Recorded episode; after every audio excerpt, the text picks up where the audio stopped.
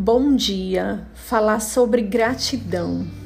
Ser grato estabiliza a emoção, dá profundidade à existência, tornando mais saudável as relações humanas.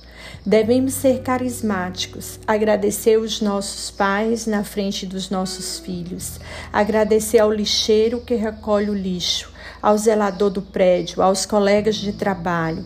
Faça isso, um hábito inerente à sua personalidade. Portanto, não peça a seus filhos que sejam gratos, Plante diariamente a gratidão neles.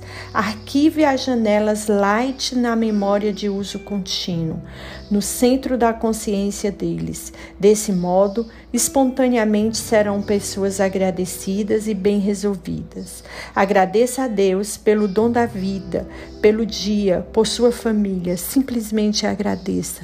Louva a Deus e agradeça.